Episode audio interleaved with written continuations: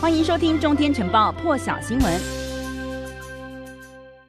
我们就先来看到呢，中共第十九届他们的六中全会啊，其实从八号到十一号，一共是四天的时间，是在北京召开。那么有三百多位中共中央委员出席。那么中共中央政治局就宣布了，这次的会议呢，就要来审议的是关于中共呢，中国共产党他们的百年奋斗、重大成就以及历史经验的决议。这个也是继一九四五年以及一九八一年以后，其实中共建党百年以来的第三个历史决议，所以将会。奠定的就是习近平他的历史地位。那么，英国 BBC 的报道就说了，六中全会给共产党塑造了国家的未来走向。纽约时报报道是说了，中共官方党史呢，他们的最新版本呢，就会透过这样四分之一的篇幅，都会是描述习近平九年来的执政情况。那么，CNN 的报道是指出了，会议上就会进一步的强化以习近平为核心的理论。这场会议也会为明年的二十大铺路。好，再来另一个焦点看。看到的是美国前总统欧巴马，他也是出席了在苏格兰苏格兰格拉斯哥举行的联合国气候峰会。那么他除了批评大陆还有俄罗斯的领导人是没有亲自到场参加峰会，欧巴马他也是鼓励在场听讲的年轻人，尽管是感到焦虑沮丧，但是还是要积极的采取行动，改变是需要改变的。那我们来听欧巴马他的说法。As one 16-year-old said. For us, the destruction of the planet is personal.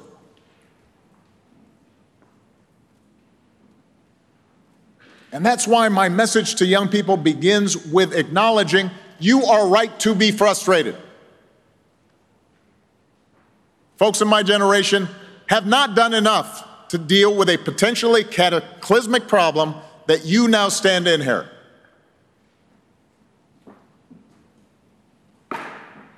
But I also want to share some advice my mother used to give me.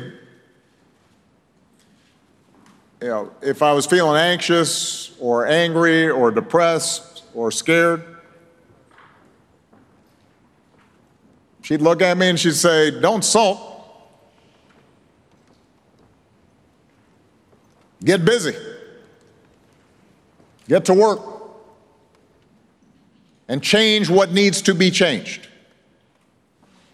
好，所以奥巴马呢，他在会场是对两百多个国家就施加了压力，要求在减碳排放以及解决气候的灾害上面，要做出更迅速而且更有企图心的行动。那么，奥巴马他在会上也特别强调了，他说啊，住在这些富裕国家的人呢，应该要背负的责任是比贫困国家还要来得更多。不过，其实有来自乌干达的气候摄影人士，他是在 Twitter 上面，他是呛奥巴马，他说啊，美国是不守信用，曾经承诺的一千亿美元的气候。资金其实根本还没有到位，但是事实上是因为奥巴马他的继任呢，也就是前总统川普他退出了巴黎协定，才会导致美国的晶圆中断。那么奥巴马任内协助是达成了二零一五年的巴黎气候协定，当时签署国他们承诺减少化石燃料以及农业碳排放的速度，所以足够让全球暖化呢是不至于灾难化。这个也是他第七年来哦第二次出席了同类型的场合。不过我们要持续关注。到的是东道主英国是再次的尝试要带头了，就宣布要提供二点九亿英镑的新资金，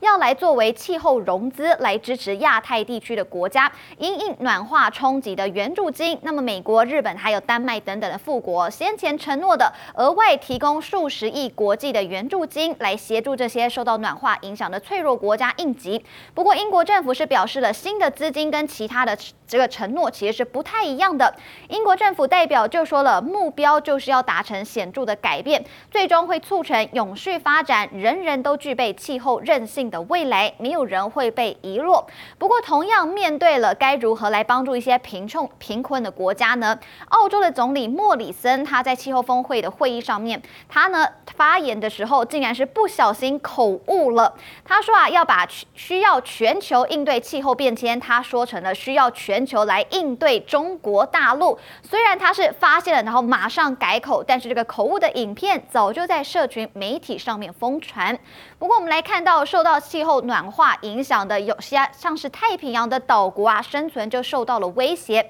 太平洋岛国土瓦鲁的外交部长阿科菲呢，他录制了一段震撼的影片，他就是站在海水当中，他是对着在格拉斯哥举行的联合国气候峰会发表了演说。他说是要让各国亲眼目睹一下他所在的低洼的太平洋岛国正在面临什么样的生存威胁。而且影片当中呢，其实科菲啊，他是穿着西装，打着领带，看起来非常的正式。不过他是卷起了他的裤管呢，而且呢，就站在海中央的讲台。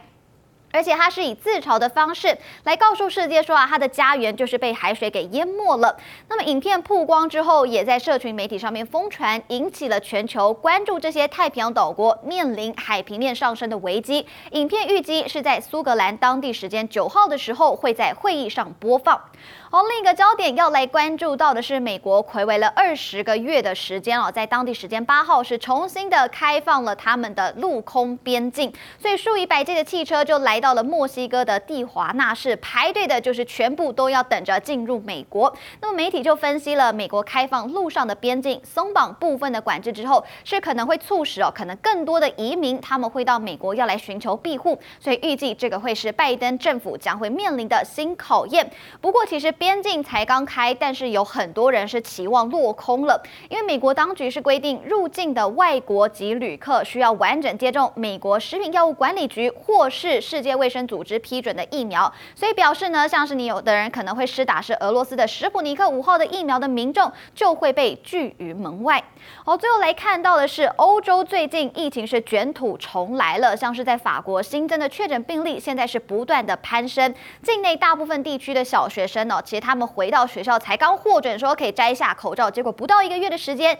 现在全部又要再戴上口罩。那么根据法国政府防疫的指引哦，当每十万居民新增确诊的病例是连续五天超过了五十起，小学生就必须要好好的戴回口罩。法国是在今年夏天的时候才推出了健康通行证，当时大家为了在自由外出不受限哦，所以很多人他们都是抢着要赶快去打疫苗。但是夏天过后呢，其实施打的速度是有明显的开始减缓了。另外，在中等学校，无论是染疫的病例数，学生其实都必须要强制的佩戴口罩。那么，法国总统马克宏预计在当地时间九九号的时候，要发表的是相隔四个月第一次的疫情演说。那么，预计将会讨论目前正在进行的加强剂施打计划。更多精彩国际大师，请上中天 YT 收看完整版，也别忘了订阅、按赞、加分享哦。